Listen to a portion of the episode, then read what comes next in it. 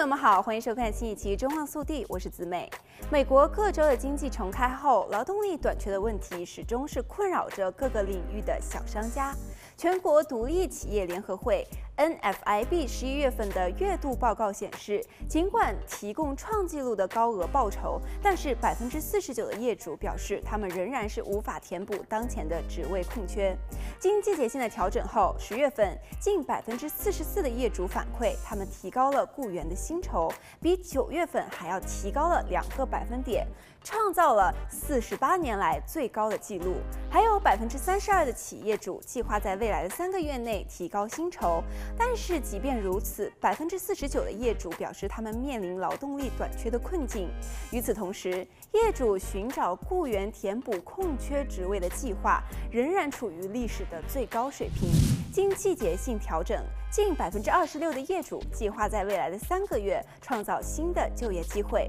而在加州，小商家所面临的困难似乎更为严峻。除了劳动力短缺外，南加两大港口的拥堵问题以及配销通路系统效率变低，也造成了货物短缺的问题。根据南加州海事交易所十一月的海运报告，目前共有一百六十四艘船挤在洛杉矶港和长滩港，其中多达一百零九艘都是集装箱船。这些集装箱船中有七十九艘在锚地或者是漂流区等待，三十艘船在泊位。随着港口货物的持续积压，一些小业主也担心在繁忙假日季节之前就会出现商品的短缺。一些店铺出售的自喷漆、电箱、管道以及电器工具等商品，已经显著地出现了短缺的迹象。NFIB 加州主任认为，市场的恢复需要一些时间，因此希望加州的立法者不要再急功近利制定更多的法案，那样只会增加小企业的负担，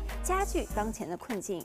同样的情况也出现在美国的东部，纽约州的商业活动稳步增长，但是整体而言，有百分之五十的业主反馈表示无法填补当前的职位空缺，而且劳动力短缺的现象已经反映在了各个领域，不只是高端的专业人才，还比如一些基础职位，比如全美货运严重拖延的问题，有一大部分问题就与卡车司机的缺口有关。对于企业而言，如何鼓励纽约人尽快的填补企业的劳动力短缺，更成了新任政府首长的要务。好了，本期节目到这里就结束了，让我们下期再见。